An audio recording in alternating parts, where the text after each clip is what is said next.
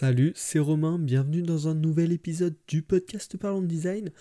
Dans cet épisode, je vais te parler d'un sujet dont tu dois entendre assez peu parler, euh, et un sujet vachement intéressant en fait, je, ne m'étais pas particulièrement intéressé, et puis pour un projet euh, duquel je vais te parler très prochainement, euh, j'ai utilisé ça, et du coup je pense que c'est assez intéressant, j'ai étudié la chose et je vais t'en parler dans cet épisode, donc je vais te parler de l'aptic feedback, en français le retour haptique, donc qui est utilisable notamment sur les téléphones portables, sur les, sur les mobiles. donc déjà, qu'est-ce que c'est le retour haptique? Euh, c'est tout simplement un feedback physique euh, qui est lié à une interface digitale. Donc ça va se faire euh, dans sa forme la plus primitive par des simples vibrations entre guillemets. C'est ce qui se passe notamment sur Android où ton téléphone va vibrer pour, pour envoyer ce feedback. Euh, et ça existe euh, notamment sur les iPhones les plus récents avec un vrai retour haptique, si on peut appeler ça comme ça, où ça ne vit pas mais ça fait un espèce de tape. Euh, c'est une, sensation assez difficile à décrire, à part si tu l'as si tu l'as déjà testé. Donc si voilà, si tu l'as pas testé, emprunte un, iPhone récent à un de tes amis ou va tester en Apple Store et ça te fait un espèce de tape dans la main assez, assez agréable et plutôt, plutôt naturel. Et donc voilà, quand je te parle d'aptic feedback, euh, ben, je te parle de cette sensation-là. Euh, donc des petits points importants avant de commencer euh, vraiment sur l'utilisation. déjà, donc si toi tu es designer et que tu n'y connais rien en code, tu pourras savoir que le dev avec qui tu travailles ou les devs avec qui tu travailles n'auront pas du tout de mal à implémenter cet aptic feedback. C'est vraiment ultra simple à, ajouter en 2-3 lignes de code, c'est envoyé. Euh, envoyé dans la main de l'utilisateur. Donc c'est vraiment simple à utiliser, euh, ne t'inquiète pas à ce propos-là. Euh, par contre, c'est le rôle du designer de choisir à quel moment placer cet haptic feedback et de le choisir vraiment avec délicatesse. car on va voir à, à, travers une petite étude de cas qu'il y a des cas où ça peut vraiment être une catastrophe pour l'utilisateur, niveau expérience, niveau sensation, ça peut être très désagréable. Donc on va commencer avec deux petits cas d'utilisation, un bon, un mauvais, euh, qui me paraissent intéressants à étudier. Le bon cas d'utilisation, euh, pour commencer avec du positif, c'est euh, quand on va utiliser cet haptic feedback en tant que retour de fin d'un chargement, relativement long si possible. ça, tu l'as peut-être expérimenté par exemple sur l'application Twitter quand tu recharges ton fil d'actualité. Une fois que le fil s'est rechargé, tu vas avoir un petit retour haptique qui va te signaler que le chargement est fini, que tu peux consommer le contenu. Ça peut être également utile euh, quand tu envoies un fichier lourd et important.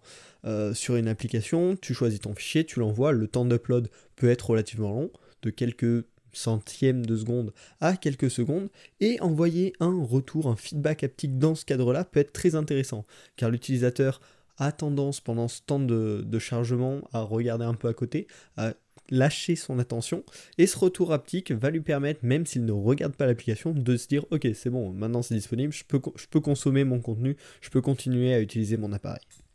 Par contre, un mauvais cas d'utilisation, euh, ça va être celui que j'avais rencontré dans l'application Drops. Euh, c'est une application euh, pour, pour, apprendre les langues, donc moi je l'utilise pour l'anglais. je l'utilisais sur mon iPhone 6 euh, depuis plusieurs mois.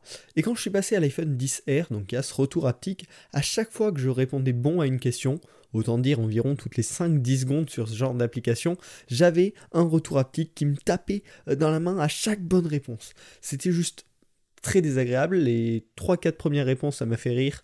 Euh, quand j'utilisais ça quotidiennement pendant 5 minutes, je n'en pouvais vraiment plus. ce retour haptique, donc vraiment un excès et très désagréable. J'ai failli euh, supprimer l'application euh, suite à ce souci-là. Euh, heureusement, ça a été corrigé. Je sais plus corrigé ou désactivable par la suite, donc je l'ai forcément désactivé. et puis je continue à utiliser cette application, mais c'est pour vous montrer à quel point un mauvais usage de ces retours haptiques peuvent être dangereux. J'étais vraiment au bout d'une semaine prêt à désinstaller l'application. Euh, donc maintenant, je vais te donner une petite liste de bonnes pratiques et de règles à suivre dans l'utilisation des haptic feedback, du, feedback haptique, euh, dans tes applications, dans tes projets.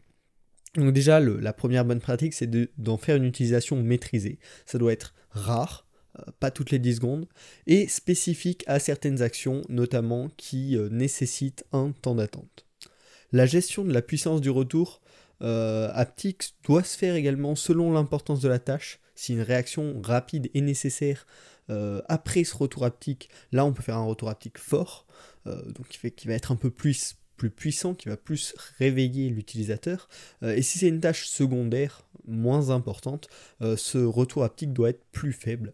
Ça doit donc s'adapter à l'importance, tout simplement.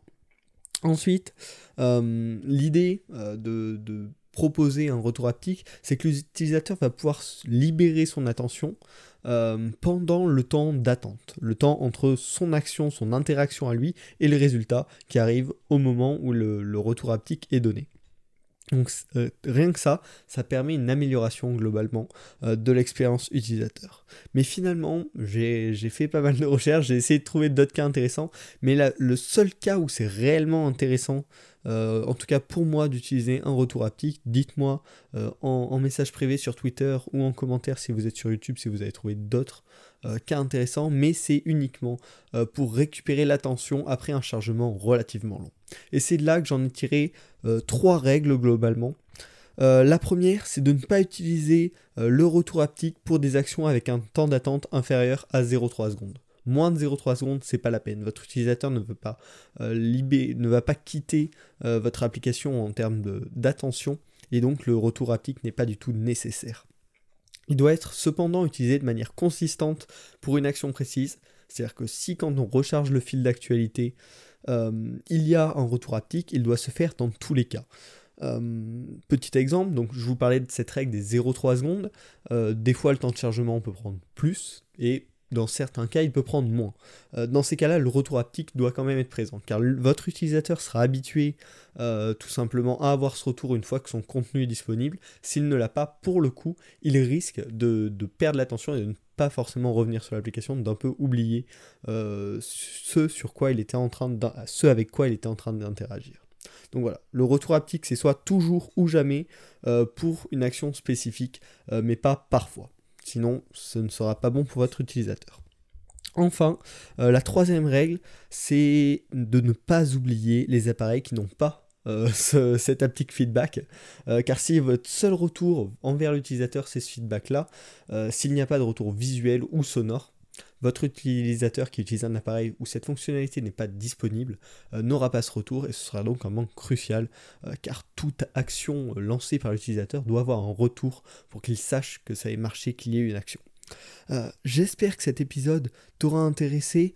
en soi, le retour haptique, c'est vraiment intéressant dans, le, dans ce que ça permet de faire. Ça permet de récupérer vraiment une attention sans émettre de son, euh, sans que ce soit vraiment gênant pour l'utilisateur. Mais il faut savoir l'utiliser réellement avec modération. Euh, si ce podcast t'a plu, tu peux le noter sur iTunes. Ça fait longtemps que je ne l'ai pas demandé. Ça permet de faire connaître un peu le podcast. Tu peux t'abonner euh, sur YouTube, sur Spotify, sur iTunes, sur la plateforme que tu veux. Et tu peux également partager le podcast avec tes amis, avec des designers qui pourraient être intéressés par ces sujets-là, afin d'agrandir la communauté. J'espère qu'il t'a plu. On se retrouve la semaine prochaine pour un nouvel épisode de Parlons Design.